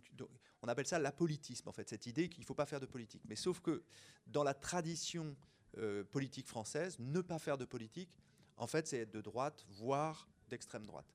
Et donc, c'est dénoncé par une bonne partie des résistants. Et donc, en mai 1942, il accepte enfin de prendre position euh, dans un texte dans lequel il condamne très clairement Vichy, il condamne aussi le mauvais fonctionnement de la Troisième République et donc il propose un programme euh, minimal État fort, euh, euh, lutte contre les intérêts particuliers, les grands groupes privés, un programme social avancé, etc. Des choses qu'on va, donc cette fois, qui vont faire partie de la culture de la France libre. C'est très très nouveau et, évidemment qui sont partagés largement par la résistance intérieure, qui penche très clairement à gauche, et qui va s'incarner dans le programme du, CNR euh, en 1944. La question politique, est-ce qu'elle a permis à, De Gaulle de se, légitimer? Parce que ce fut quand même euh, tout un combat pendant la guerre à Londres d'abord, à Alger euh, ensuite, face aux Français libres, face à la résistance, face aux Britanniques et aux Américains. son pouvoir n'a pas toujours été admis le général de Gaulle, euh, le général de Gaulle est représenté. Alors, on n'a pas forcément conscience de ça, mais ni les Américains ni les Britanniques n'ont reconnu le général de Gaulle comme le chef de la France de toute la guerre. En fait, il faut attendre, enfin de toute la guerre, avant la libération, il faut attendre octobre 1944. 44, pour que euh, les Américains et les Britanniques le reconnaissent comme euh, le chef de la France. Jusque-là, De Gaulle est représenté et, reconnu comme le chef de ceux qui le reconnaissent comme chef. C'est tout c'est-à-dire les Français libres, en fait. Euh, les Français libres, et puis après les Français en Afrique du Nord. Euh, pour tout dire, c'est vraiment très très peu. Hein. la France libre, euh, sur toute la guerre, c'est 70 000 hommes. 70 000 hommes à comparer aux 90 millions de soldats qui se battent pendant la Deuxième Guerre mondiale. Donc on est vraiment sur des chiffres extrêmement faibles. Alors, est-ce que ça va lui permettre d'être reconnu? Par contre, par la population française, oui. C'est-à-dire qu'en 1944, quand la question du débarquement et surtout donc de l'arrivée en France, de l'après Vichy va se poser, euh, la question fait plus débat. Pour les Alliés, oui, mais pour les Français, la question fait plus débat. Et d'ailleurs, quand De Gaulle arrive en, Normandie, le préfet de Vichy disparaît comme par, euh, comme par enchantement. À aucun moment, euh, Vichy a essayé de, s'imposer face à, De Gaulle. Il n'y a pas eu de guerre civile. Enfin, donc, donc, du point de vue de la reconnaissance de légitimité par la population française, c'est un, un énorme coup de bluff qui a bien fonctionné. J'aimerais revenir sur les, ces périodes des étés très particuliers pour euh, nous intéresser au, voilà, l'été 43 et l'été 44. Ce 1943, c'est donc une massification de la résistance avec les maquis qui se constituent donc suite à la loi qui est promulguée sur euh, le service du travail obligatoire et tous les, réfractaires. Mais l'été 43, c'est aussi euh, Jean Moulin qui est arrêté, c'est aussi euh, Délestrin, le chef de l'armée secrète, qui est arrêté, et puis un certain nombre, vous en citez quelques-uns dans le livre, un certain nombre de, de responsables régionaux ou départementaux. Pourquoi ça s'est passé euh, en quelques semaines, en quelques mois, cette hécatombe au sommet de la hiérarchie de la résistance alors pourquoi à ce moment précis est-ce que ça se conjugue Ça, on ne sait pas. On sait pas. Par contre, ce qu'on observe effectivement, c'est que c'est un moment euh, dramatique. Euh, en gros, la résistance s'est organisée de plus en plus et elle s'est organisée d'une façon dont on ne voulait pas qu'elle s'organise, mais c'est comme ça, de façon de plus en plus pyramidale. Évidemment, une façon pyramidale, ça a l'avantage de l'efficacité. Hein, mais ça a le gros désavantage du, manque de sécurité. C'est-à-dire que si la pyramide est décapitée, tout d'un coup, c'est un peu comme un poulet sans tête. Euh, et en réalité, c'est pas ce qui se passe. C'est-à-dire que la résistance est effectivement décapitée coup sur coup par l'arrestation du général Delestrain, donc qui est le chef de l'armée secrète, puis au moment où on essaye de le remplacer, non seulement de Jean Moulin, mais de pratiquement tout l'état-major de, l'armée secrète. Et en même temps, elle se réorganise et, et, le nombre de résistants ne va cesser d'augmenter par la suite. C'est-à-dire que c'est là aussi quelque chose qui montre que le, phénomène est, beaucoup plus ancré qu'au départ. C'est-à-dire que même en décapitant les mouvements, on se rend compte que la répression n'arrive pas du tout, comme si elle était inadaptée face à un phénomène qui est désormais trop enraciné dans le corps social pour pouvoir simplement, en coupant des morceaux, pouvoir euh, l'éradiquer. Et vous notez aussi que l'été 44, alors que le débarquement en Normandie euh, a lieu, que le débarquement en Provence date du 15 euh, août, est aussi un, été meurtrier. Le plus pour meurtrier. le plus meurtrier pour la résistance. Est-ce que c'est lié au combat? Est-ce que c'est lié à une, une, précipitation de certains résistants? Alors c'est l'été 44. Donc on l'a dit, la résistance c'est un, mode d'action clandestin. l'été 44, c'est un moment qui est attendu par tous, euh, qui rêvent en fait de revenir à un, combat euh, plus traditionnel. Beaucoup, beaucoup de ces, hommes en particulier rêvent d'un combat euh, classique. Hein. Vous connaissez tous Daniel Cordier. Daniel Cordier, il a eu une guerre fabuleuse clandestine. Il faut le rappeler, monsieur le secrétaire, secrétaire de Jean Moulin. secrétaire de Jean Moulin. Il a été parachuté. Il est, donc c'était un tout jeune homme. Hein. il a été formé comme radio clandestin en Angleterre parachuté en juin 1942, mais Jean Moulin l'a pris comme secrétaire. Et il a organisé le secrétariat de Jean Moulin à Lyon, puis à Paris à partir de mars 43. Euh, voilà, il a fait un travail absolument fabuleux, mais jusqu'à la fin de ses jours, il était, il était quand même. En fait, j'ai quasiment rien fait. En fait, j'ai quasiment rien fait parce que moi, ce que je voulais, c'était tuer du Bosch. Et, à la fin de la guerre, je n'avais pas tué un seul Bosch. Donc il était, donc voilà, tous étaient vraiment mobilisés par cette idée qu'il allait falloir à un moment. Et donc effectivement, au moment, du débarquement, c'est une, explosion absolue d'activité. Euh, et, effectivement, l'été en face, en face euh, donc ils, deviennent beaucoup plus visibles. On passe à des combats beaucoup plus classiques, beaucoup plus meurtriers. Une, bonne partie des, résistants sont morts, en fait, euh, qui sont morts, sont morts pendant cet été 44. Quel était le, le, rôle effectif de la résistance dans la libération? De la France C'est une question qui a été disputée, discutée. Euh, si je vous, bah, alors disons que je suis général de Gaulle, je dis que c'était très très important. euh, alors, donc c'est la question de l'utilité militaire en fait hein, de, dans, dans, la libération. alors pas que l'utilité militaire, même si c'est lié les questions de renseignement aussi qui sont importantes euh, et les, questions de préparation de la population. Bien sûr. Alors le renseignement c'est plutôt avant. Euh, donc dans la préparation du débarquement, incontestablement, les résistants et euh, dont les organismes, les réseaux de renseignement français rattachés à Londres et à Alger ont joué un rôle très important. Euh, on estime, quand je dis on, là, on a une bonne source, c'est le général Donovan, qui était le chef de l'OSS, les services secrets américains, estime que au moins, j'ai oublié le chiffre exact, de l'ordre de 80% des renseignements utilisés pour la préparation du débarquement en Normandie sont d'origine française. Donc voilà, donc ça veut dire que en clair, il n'y avait pas un nid de mitrailleuses, pas une défense côtière, rien d'ignoré en Angleterre, précisément parce que pendant euh, toute l'occupation, euh, des résistants ont noté, euh, transmis, etc. Donc ça, ça c'est un rôle vraiment fondamental. Ils ont juste oublié d'aller mesurer quel était l'état du sol en dessous leur, leur port artificiel à, Colville qui, est, tombé dans la tempête, contrairement aux Anglais. Exactement. Bon, alors il y, y, a des erreurs. Mais globalement, voilà, en termes de renseignement, ça a été, ça a été extrêmement efficace. après, je vous ai parlé de l'armée secrète. L'armée secrète, évidemment, ça éveille. Euh, bon, l'armée secrète, ça ressemble évidemment pas du tout à une armée. L'armée secrète, ce sont en fait euh, des, petits groupes de saboteurs qui euh, ont un une petite partie du plan global de sabotage qui a été euh, concocté en Angleterre et qui sont chargés de faire sauter telle partie d'une ligne de chemin de fer, telle, route, etc., euh, de façon coordonnée. Euh, et l'idée, c'est d'empêcher les Allemands de, renforcer leurs troupes autour de la tête de pont au moment du, du, débarquement. Est-ce que cette action militaire qui s'est effectivement développée, il y a des, des milliers d'actes de sabotage au lendemain de la guerre, est-ce que ça a joué un rôle décisif c'est décisif, c'est probablement contestable. Voilà. Est-ce que ça a joué un rôle important? C'est certain. Euh, mais par exemple, il est très souvent euh, compliqué de faire même la part des choses entre ce qui a été provoqué par des bombardements euh, d'aviation et ce qui a été fait par des saboteurs. C'est compliqué. les, grands ponts, par exemple, sont tout à fait inaccessibles aux saboteurs. Les explosifs de l'époque ne permettent pas de faire sauter un grand pont, ils permettent de faire sauter des petits ponts, de, faire sauter une voie ferrée, mais c'est réparé relativement vite. Voilà.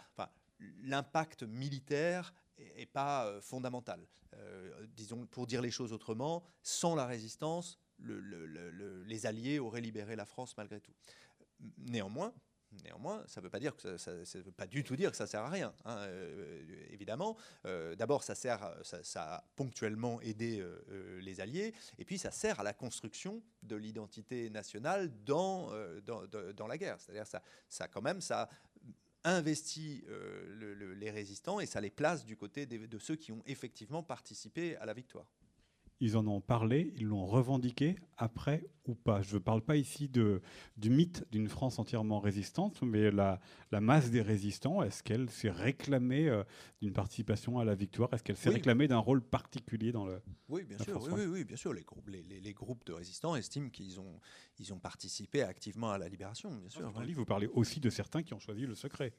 De ne, de ne pas parler après de... Ah, vous voulez dire en, termes publiquement de revendication Alors, c'est pas forcément public, effectivement, mais, mais ne serait-ce qu'entre eux, en termes d'association, etc. Ils estiment à juste titre, avoir joué un rôle euh, majeur. Par contre, est-ce qu'ils en ont parlé euh, beaucoup? Non, pas forcément. Effectivement, il y en a qui se replient complètement. Alors, la libération, c'est un moment étrange pour les résistants. C'est-à-dire que euh, on voit beaucoup les images de, de liesse, de fêtes, etc. Ce qui ressort tout le temps, c'est un moment de, de c'est un moment difficile pour eux en fait. C'est un moment difficile, c'est-à-dire c'est le moment où en fait remontent tous ceux qu'ils ont perdus en, chemin. Et donc la libération, euh, bah, c'est prendre conscience, bien sûr, qu'on est arrivé là où on voulait arriver, mais que entre temps, bah, il y, a, des gens qui sont qui sont plus là pour profiter précisément de ce moment. Et ce qui vraiment, c'est le sentiment qui l'emporte le plus souvent. Euh, et souvent, ils sont assez euh, ils partagent pas tellement le, la, joie très démonstrative euh, ambiante. Ils sont plutôt dans une forme de recueillement. D'ailleurs, vous citez un, l'extrait d'un éditorial de combat du 27 octobre 44 écrit par euh, Albert Camus. Il nous a été difficile de parler hier de René Lénaud. Ceux qui auront lu dans un coin du journal l'annonce qu'un journaliste résistant répondant à ce nom avait été fusillé par les Allemands n'auront accordé qu'une attention distraite à ce qui était pour nous une terrible, une atroce nouvelle. Et pourtant, il faut que nous parlions de lui. Il faut que nous en parlions pour que la mémoire de la résistance se garde, non dans une nation qui risque d'être oublieuse, mais du moins dans quelques cœurs attentifs à la qualité humaine. Ceci dit, la question d'une nation qui risque d'être oublieuse, elle les a, elle travaillées quand même? Ah c'est la question fondamentale. C'est-à-dire qu'aujourd'hui, on a l'impression, et on lit trop souvent, que la résistance était omniprésente et a, et phagocyté tout le discours public. C'est exactement le contraire qui s'est passé. C'est-à-dire que le dé, on le voit bien, hein, on est à l'été 44. Immédiatement, l'angoisse des résistances, c'est le retour à la normale et euh, l'oubli en fait de, de, ce qui a été fait, de ce qu'ils ont fait. Et le fait est que c'est ce qui s'est passé. C'est-à-dire qu'après évidemment, l'été 44, 45, là, un petit moment, peut-être jusqu'au début 46, la bataille du rail, dont on parle souvent. Euh, après ça, euh, par exemple, les livres consacrés à la résistance, le nombre chute dramatiquement. Les films consacrés à la résistance disparaissent quasiment. donc voilà, donc effectivement, il y a ce euh, alors, pour certains, c'est une sorte de repli volontaire. Euh, on cite aussi une lettre, par exemple, il y a une lettre de, Henri Freinet en 1950. Le, colonel Passy, qui était le chef des services secrets, euh, rédige ses mémoires, enfin, publie le troisième tome de ses mémoires. Et il laisse la possibilité à Henri Freinet, le chef de combat, de, sorte de droit de réponse. Donc, et Henri Freinet écrit une, grande lettre et, en disant que il n'a pas vraiment envie de raconter ce qui s'est passé, que, euh, il, pas ses mémoires, que pour lui finalement l'histoire de la résistance c'est comme une sorte de grand cimetière et qu'il n'aime pas les profanations et que donc euh, il, préfère garder ça pour lui en fait. Voilà. Donc il y a, y a cette, ce repli un peu, un peu triste euh, et cette crainte en même temps, en même temps les deux choses hein, sont, sont, un peu contradictoires, mais cette, cette, crainte que la France se montre oublieuse.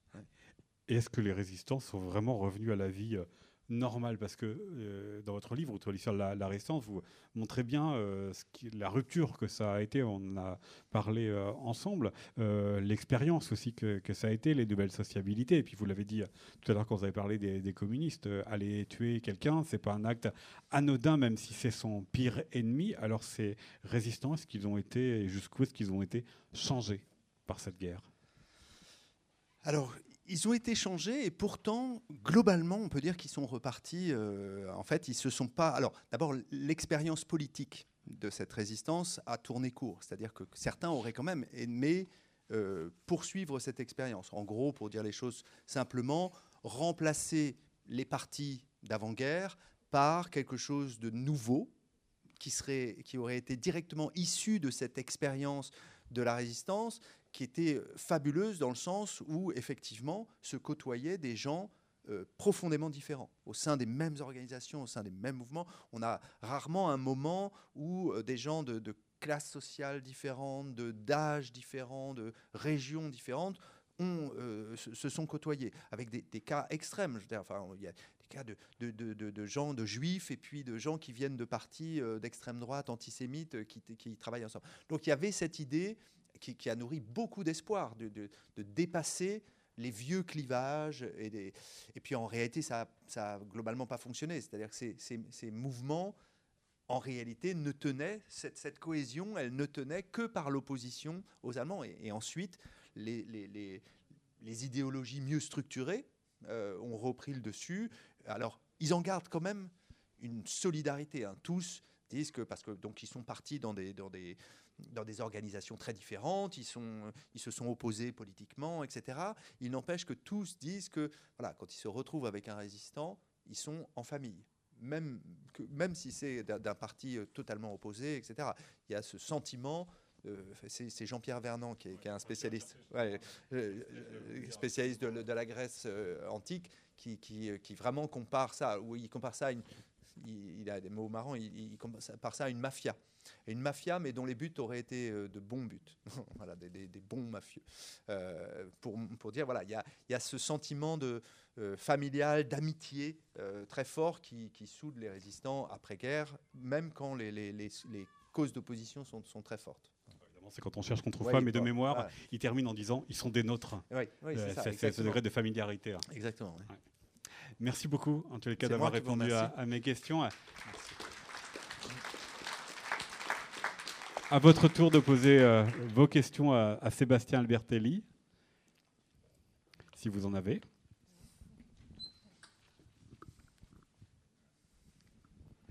Personne n'ose poser la première question. Nous vous écoutons. On vous apporte un micro. On apporte un micro est-ce qu'on peut dire qu'effectivement la politique du CNR, quand même, juste à la sortie de la guerre, est, consécutive du mouvement de résistance? Absolument. Absolument. Donc il y a quand même eu une influence politique très forte. Absolument, absolument. Alors, le, et, qui montre que le, centre de gravité de la vie politique euh, française a, basculé à gauche. Parce que globalement, les idées euh, qui sont exprimées dans le, programme du CNR ne sont pas des idées euh, nouvelles. Enfin, je veux dire, elles ne sont pas apparues pendant la guerre. Elles étaient défendues globalement par le mouvement ouvrier d'avant-guerre. Et on voit que là, on, a un basculement ce qui est nouveau, c'est que ce programme, il a été validé par des partis de droite qui étaient un peu des coquilles vides dans la résistance et qui n'avaient donc plus la légitimité pour s'y opposer. Une autre question? Oui, Madame au deuxième rang, on va vous apporter un micro sur votre droite. On n'a pas tellement évoqué le rôle des femmes dans la résistance. Voilà. Cité Germaine Thimon et Lucie Aubrac, mais pas plus. Oui, on l'a on cité. cité absolument. Voilà, mais elles ont été quand même très très modestement évoquées. Alors si on pouvait euh, en dire un petit peu plus, merci. Euh, euh, en réalité, vaste sujet. vaste sujet auquel je ne suis pas insensible, puisque mon, dernier ouvrage était consacré à 600 femmes qui ont rejoint le général de Gaulle et qui ont créé à Londres la première unité féminine militaire de l'armée française. alors, cette question, euh, la résistance, d'abord, la résistance est de son temps. Donc, euh, elle n'est pas très sensible à cette question des femmes. Hein. Euh, ce n'est d'ailleurs pas le CNR qui octroie, enfin qui propose d'octroyer le droit de vote aux femmes. Hein. C'est l'Assemblée d'Alger, enfin c'est à Alger que ça s'est passé. Donc la résistance est de son temps, ça veut dire quoi? Bah, Ça veut dire qu'on retrouve dans la résistance les, divisions genrées ou les divisions de rôle euh, qu'il y a dans la société de l'avant-guerre, avec malgré tout des nuances. C'est-à-dire qu'on a quand même euh, des, cas qui se, distinguent. Euh, on estime aujourd'hui que il y a peut-être une vingtaine de pourcents des résistants qui sont des femmes. C'est très compliqué à évaluer pour euh, plein de raisons méthodologiques. C'est que pour évaluer le nombre de résistants, on se reporte à des archives, et notamment à des archives de validation administrative. C'est-à-dire qu'après la guerre, les résistants remplissent des dossiers euh, pour faire reconnaître leur statut de résistant, éventuellement toucher une pension, éventuellement ce genre de choses. On sait que euh, les gens qui postulent, enfin qui remplissent ces dossiers, euh, ne sont pas également répartis dans la société. Voilà, il y a des catégories sociales qui remplissent moins ces dossiers. Ce sont bah, par exemple les ouvriers, et puis ce sont les femmes. Les femmes remplissent beaucoup moins ce genre de dossiers, et donc elles sont moins reconnues. Euh, alors, elles ont néanmoins eu un rôle important et quand vous lisez les, témoignages, mais aussi les, textes d'époque, il est très rare qu'elles ne soient pas mentionnées. Très souvent, en fait, les hommes les mentionnent, euh, mais elles sont dans des rôles qui sont les rôles sociaux de l'époque. Par exemple, euh, j'ai parlé de l'enracinement social, les, les, mouvements ne peuvent rien sans un soutien social, mais enfin, la, plupart des hommes engagés dans la résistance ne peuvent rien sans un soutien familial, sans, voilà, les femmes sont généralement associées euh, d'une façon ou d'une autre à l'activité clandestine. C'est très rare qu'un homme résiste sans que sa femme soit impliquée d'une façon ou d'une autre, en recevant à la maison, en préparant, en cachant, etc. etc. Donc de ce point de vue-là, il y a un engagement. Ensuite, il y a des rôles qui, euh, qui, ont été conçus comme euh, essentiellement féminins. C'est-à-dire que dans la résistance, on va retrouver les femmes dans un certain nombre de, rôles en particulier. Par exemple, les mouvements de résistance s'organisent à partir de, disons, 1942 en service un peu plus, un peu plus structuré et quasi systématiquement le service social à l'intérieur des mouvements est euh, occupé et, pris en charge par des femmes, notamment ce qu'on appelait à l'époque des surintendantes d'usine, des assistantes sociales comme Bertie Albrecht, euh, voilà, qui, qui, euh, qui, ont pour fonction notamment de, de, venir en aide aux familles des résistants qui ont été arrêtés, enfin ce genre de choses. Donc ça, c'est une fonction aussi qui, qui, est considérée comme éminemment féminine dans la société d'avant-guerre. C'est la même chose pour le secrétariat. Il y a des, dans l'administration de la, de, de, la résistance, vous avez des secrétaires, beaucoup de dactylos on a besoin de reproduire beaucoup de documents. Là aussi, ce sont des femmes. Euh, vous en avez malgré tout qui atteignent des niveaux de responsabilité élevés, euh, alors avec des situations un peu variables. Par exemple, Lucie Aubrac, dont vous avez tous entendu parler. Lucie Aubrac, elle est fondatrice de Libération Sud avec euh, Dastier, mais son nom n'apparaît jamais dans aucun organigramme. Elle, n'a pas une fonction déterminée au sein de alors que les autres se répartissent les fonctions, chef militaire, chef ceci, chef cela. Elle, elle n'a pas de fonction particulière. Maintenant, tous les, grands chefs à plumes de, l'époque, quand ils parlent, ils reconnaissent bien le fait qu'elle a, eu, elle a joué un rôle important. Et vous le savez sans doute, elle n'a pas hésité non plus à prendre la mitraillette pour aller euh, libérer, son mari. Donc, euh, bon, euh, à côté de ça, vous avez Marie-Madeleine Fourcade, par exemple, qui, elle, dirige un très très grand, le réseau Alliance, un très très grand euh, réseau de renseignement.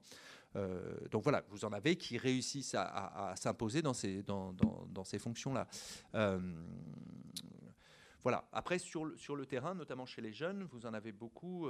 Il y a, d'autres fonctions qui sont considérées comme éminemment féminines, notamment les agents de liaison qui sont très importants. Hein. Alors, les agents de liaison, ces organisations sont des organisations clandestines, il n'y a pas de téléphone portable, on n'utilise pas le téléphone, euh, etc. Donc tout passe par euh, des messages écrits qui doivent être portés de tel ou tel endroit. Donc ça passe par des, gens euh, qui passent leur vie sur des vélos, dans les trains, etc.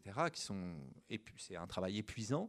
ce sont souvent de très jeunes gens, 16, 16, 20, 22 ans, et très souvent de très jeunes filles, euh, parce qu'elles échappent un petit peu plus, on estime en tout cas qu'elles échappent un petit peu plus facilement à la suspicion, aux fouilles, etc. Donc elles peuvent franchir plus facilement un certain nombre d'obstacles. Euh, voilà, Bon, ben, enfin, c'est un, alors c'est un sujet qui, euh, qui a été longtemps négligé, qui ne l'est plus du tout. C'est-à-dire que là, il, commence à y avoir des travaux sérieux en nombre sur la place des femmes dans, dans la résistance. J'ai retrouvé l'extrait de Jean-Pierre Vernant. qui, que vous faites précéder d'ailleurs par un extrait de, de, Jean-Paul Sartre qui parlait de la, résistance comme une démocratie véritable, disant que pour le soldat comme pour le chef, même danger, même responsabilité, même absolue liberté dans la discipline, ainsi dans l'ombre et dans le sang, la plus forte des républiques s'est constituée. Puis Jean-Pierre Vernant, si je ne dis pas de bêtises, hein, c'est un communiste qui s'est engagé avant même l'opération Barbarossa. Et qui est le grand-père de Julien, avec qui on a écrit ce, ah bah, livre. Voilà. On est petit. Euh, voici ce qu'il disait quand il comparait donc la, résistance au, lien familial. Les membres d'une même famille se disputent, se font les pires coups, mais ils sont unis en même temps par une sorte de solidarité fondamentale. J'ai souvent dit que dans la résistance aussi, il y avait quelque chose de ce type. Quand je rencontre quelqu'un que je ne connais pas et dont je sais qu'il a été un résistant actif, même si c'est un adversaire politique, ce que vous disiez tout à l'heure, j'éprouve un sentiment d'appartenance analogue à celui que je peux avoir en retrouvant un arrière-cousin. Il est des nôtres. Une autre question? Alors, euh, oui, bah, puisque vous êtes là-bas, d'abord euh, au fond, puis ensuite au premier rang. Merci pour cette conférence. Moi, j'avais une question un petit peu. Vous avez abordé euh, le déroulé en vagues, en vagues successives de la résistance, c'est un petit peu euh, le grand contexte politique qui a amené à avoir euh, des, je vais dire la saisonnalité ou euh, les différentes années où on a vu la, résistance se renforcer. Moi, je voudrais savoir au niveau individuel, qu'est-ce qui conduit à un passage à l'acte, on va dire, de passer d'un sentiment dans son fort intérieur à, faire des actes de résistance concrètement? Est-ce que c'est un contexte politique? Est-ce que c'est faire, face à une injustice euh, dans la rue ou euh, qu'est-ce est-ce que c'est des motifs qui sont plutôt politiques ou des motifs qui sont plus liés à, des situations de vécu personnel? Voilà. Je, n'ai pas du tout la réponse à, cette question. C'est précisément quelque chose de profondément individuel. Et donc, euh, il y a autant de situations et de cas que d'individus. Le passage à l'acte, en l'occurrence, est vraiment très très compliqué à. On sonde pas les reins et les cœurs, donc je, évidemment il y a quelques cas où on, sait, ou en tout cas ça a été verbalisé, mais ce sont des cas individuels, et donc euh, essayer de faire une généralité et, d'avoir euh, une réponse générale à cette question-là, euh, j'ai peur qu'on n'y arrive pas. Hein. C'est vraiment, c'est vraiment quelque chose, c'est vraiment quelque chose de l'ordre de l'intime qui cherche à se structurer ensuite dans, dans, dans, dans des organisations collectives, mais, mais le moment du basculement, là, ce moment du basculement, euh, certains, c'est le cas par exemple de Germaine Tillon. Germaine Tillon, elle, elle, raconte que quand elle entend le maréchal Pétain euh, prononcer le discours du 17 juin, elle vomit. Voilà, c'est vraiment, vous voyez, on n'est pas dans la, la réflexion, c'est juste que physiquement, elle ne peut pas supporter euh, ce qui est en train de se passer. Et, elle n'est pas du tout la seule hein, de, cette nature-là. Voilà, il y en a qui peuvent. D'ailleurs, euh, c'est une, forme particulière de, résistance, mais enfin, beaucoup de gens, par exemple, en, 1940, ne supportent pas la situation et, du coup s'échappent en se suicidant, par exemple. Le, nombre de suicides explose en 1940. Il y a, il y a quelque chose de l'ordre de l'insupportable. Après, comment chacun individuellement gère euh, cette, impossibilité de le supporter, bon, bah, c'est vraiment euh, trop variable pour qu'on essaye de faire un cadre général. Au premier rang Oui, alors moi j'ai une question un peu précise. Ça concerne, ça concerne l'automne 41, donc quand les communistes sont dans l'action, euh, la lutte armée. Au même moment, le BCRA envoie des missions d'action. Est-ce que le BCRA a cherché à encadrer les communistes ou éventuellement les recruter pour, euh, bah, pour des, des, actions de lutte armée. On va peut-être redire l'acronyme du BCRA. Alors, BCRA, c'est le Bureau central de renseignement et d'action. Ce sont les services secrets gaullistes à Londres. Euh, alors, en novembre 40, enfin, octobre-novembre 41, non. C'est-à-dire que le, le, les services à Londres cherchent à rentrer en contact avec les résistants ils ont quelques contacts, ils envoient quelques missions. Vous savez, bon, ces missions, elles échouent parce que pour plein de raisons. Enfin bon, voilà. Euh, ils savent bien sûr que les communistes euh, sont déjà passés dans l'action, mais le général de Gaulle a condamné ces actions communistes. Euh, dans son discours à la BBC du 24 octobre 41, il a condamné. Pourquoi? Bah Parce que précisément, dans l'idée du général de Gaulle, il est le chef, Et donc, c'est lui qui doit décider quand passer à l'action. Or, il considère que passer à l'action en 1941, ça ne fait que susciter des représailles, donc des morts, et tout ça est inutile en fait. Donc, l'idée londonienne, et c'est deux, vraiment deux stratégies qui vont s'opposer, l'idée londonienne, c'est s'organiser, se préparer, attendre les ordres, et le jour où ce sera directement utile, passer à l'action. Les communistes, je vous l'ai dit tout à l'heure, l'idée c'est celle de l'action immédiate, et donc c'est compliqué à concilier. Euh, ceci dit, euh, entre, disons, euh, à partir de mars 1942, les gens de Londres prennent bien conscience que globalement les communistes sont le fer de lance de l'action de, la plus directe. Et donc, effectivement, ils vont rentrer en contact par le biais notamment de Rémy, du colonel Rémy, avec les communistes. Euh, et ils vont essayer de travailler avec eux. C'est très compliqué, évidemment. Alors, ils sont de monde. Vous imaginez bien que dans l'entourage du général de Gaulle, il n'y a pas beaucoup de communistes, quand même. Donc, intellectuellement, politiquement, c'est pas tout à fait la même chose. Mais enfin, l'idée, c'est bien d'utiliser les communistes, puisqu'ils sont décidés à passer à l'action et qu'ils suscitent l'admiration. Hein. À Londres, on est très admiratif de la capacité de, de sacrifice, etc. Donc, euh, l'idée, c'est. Voilà. Et ensuite, ça va mettre longtemps parce que il faut, il faut savoir comment on fait pour travailler ensemble. Et en gros, à Londres, ils disent aux communistes bah, envoyez-nous des gars qu'on va former comme opérateurs radio, comme saboteurs, comme enfin voyez les différentes formations, et puis on va vous les renvoyer. Certains seront capables de, de recevoir le matériel, etc. Enfin, ce qu'on fait avec les autres en fait. Et jamais les communistes n'enverront un seul homme. Jamais. Les, communistes ont quand même une peur bleue, hein, c'est de perdre le contrôle de leurs hommes. Et donc, il y a une méfiance réciproque, il ne faut, pas se, leurrer. Euh, donc, à partir de, de 42, il y a des armes. Hein. Euh, les communistes l'ont pas trop dit, mais enfin, il y a quand même des, containers d'armes qui sont envoyés, soit par air, soit euh, là en Bretagne par, par bateau. Euh, qui sont déposés, euh, jamais dans les quantités que les communistes veulent, mais enfin jamais dans les quantités qu'aucun résistant ne veut. En réalité, les quantités d'armes envoyées sont toujours considérées comme euh, très insuffisantes, ce qu'elles sont, elles sont très insuffisantes jusqu'en 1944.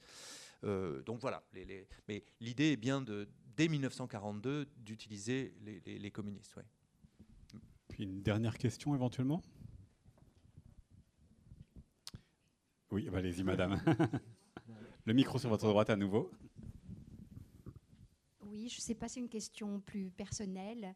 Euh, si vous deviez élire le résistant le plus prestigieux à vos yeux, en dehors de Jean Moulin peut-être, euh, sur lequel euh, il n'y a pas de discussion possible, quel est celui qui vous inspire la plus grande admiration au regard des risques qui ont été pris, mais aussi des résultats obtenus? Alors, je ne suis pas un grand fan des classements je suis vraiment pas un grand fan des classements. Il y en a. Ce qui est, admirable, c'est qu'il y en a, il y en a vraiment beaucoup. C'est-à-dire que euh, hier, j'animais une formation pour, des collègues enseignants euh, à l'ordre, euh, au musée de l'ordre de la Libération, et on travaille sur des, cas. Alors bon, les, compagnons de la Libération sont des résistants parmi d'autres, mais enfin bon, quand même, il y a une, petite sélection qui fait que quand vous, ouvrez les dossiers de ces gens, chaque cas est juste incroyable, vraiment admirable. Donc, euh, en sélectionner un comme ça, pour moi, ça ne ferait pas grand sens. Après, je peut-être une admiration particulière pour ceux que ça a profondément transformé. Euh, alors, c'est le cas, par exemple, de quelqu'un comme Daniel Cordier, dont on parlait tout à l'heure, hein, qui, est, quand même un, jeune militant d'extrême droite, antisémite, pas, très sympathique, euh, en 1940 et que la guerre a, transformé euh, vraiment profondément euh, et qui a été capable de regarder son passé euh, droit dans les yeux. Voilà. Bon. Alors, ce cas-là, il est connu. Un, cas de transformation un peu comparable, enfin, de mon point de vue, qui est assez admirable, Jacques Bingen, dont le nom est aujourd'hui à peu près ignoré de tout le monde. C'était un grand bourgeois, c'était le gendre d'André Citroën, donc vous voyez, c'était des gens qui pouvaient se permettre de perdre quelques millions de francs par jour au casino euh, sans que ça leur fasse mal du tout, qui vivaient euh, la belle vie, il était armateur avant-guerre, jeune, hein, très jeune, il avait 30 ans même pas, euh, qui vivait la belle vie avant la guerre et qui est mobilisé en 1939, qui est blessé pendant la campagne de 40 euh, et, là, qui bascule, qui s'échappe de son bateau, qui plonge, euh, qui traverse, il est blessé, il traverse la France à vélo, il passe euh, en Espagne, il passe au Portugal et il écrit aux Britanniques voilà, je suis là, j'ai plus rien mais c'est pas grave, euh, je suis libre et c'est l'essentiel. Euh, et qui va à Londres, qui fait une guerre, euh, qui a un rôle assez important à Londres, et puis qui justement se lie, enfin, découvre Jean Moulin en 1943 à Londres, parce que Jean Moulin refait un séjour à Londres en 1943, et tombe vraiment en admiration. Et quand Jean Moulin est arrêté, c'est un, un, drame personnel, et Jean Moulin va être remplacé en fait par deux hommes, deux amis, Jacques Bingen et son ami euh, Claude Bouchinet-Serrel, qui sont en France à ce moment-là, qui font un travail euh, extraordinaire. Et, euh, et en 1944, après le, juste après le débarquement, Jacques Bingen est arrêté. Et alors, pardon, oui, j'ai oublié de dire pourquoi cette transformation. C'est que ce, jeune, jeune bourgeois, en fait, aurait, enfin, aurait très très bien pu rester en France et mener une vie assez tranquille, hein, même sous l'occupation. Voilà. Or, il a, il a complètement tout sacrifié pour, pour s'engager. Et donc, il, demande absolument à être parachuté. Et, et il dit que voilà, il, est, il, est, il, ne conçoit pas de ne pas lui-même prendre de risques. Euh, en 1944, il est arrêté. C'est un homme euh, vraiment, pas, physique. Pas, il étrangle son gardien. Il s'enfuit à Clermont-Ferrand. Il s'enfuit et il se réfugie sous un Porsche. Il est poursuivi. Il se réfugie sous un Porsche. Et, euh, et la boulangère du coin dit à ceux qui le poursuivent, il est là, il est là, il est là. Et donc, voilà, il est pris et lui euh, avale sa pilule de cyanure et, disparaît en, quelques secondes. Et donc, voilà, je trouve que c'est euh, un, parcours absolument admirable parce que précisément, c'est quelqu'un qui aurait pu très, très facilement euh, continuer à vivre tranquillement et qui dit dans plusieurs courriers que finalement, il a découvert dans l'adversité l'amour qu'il portait à son pays. et, que, et que vraiment, tout cela était juste pas possible qu'il fallait, que c'était inacceptable et qui a tout sacrifié pour, euh, pour euh, mettre ses actes en accord avec ce qu'il ressentait. Donc. Mais encore une fois, des, parcours comme celui-là, il y en a, il y en a. c'est incroyable. C'est un, réservoir inépuisable d'exemples à suivre. ils ont contribué à la lutte clandestine en France. C'est le titre de votre livre, Une histoire de la résistance. Merci beaucoup d'être venu nous en parler, Sébastien Albertelli. Vous allez pouvoir, euh, si vous le souhaitez, euh, faire dédicacer vos exemplaires sur votre droite, euh, puisque la librairie forme du livre est, là. Et à l'autre bout du bâtiment, toujours à droite, vous allez pouvoir voir l'exposition réalisée par les participants du concours national de la résistance. Merci à tous.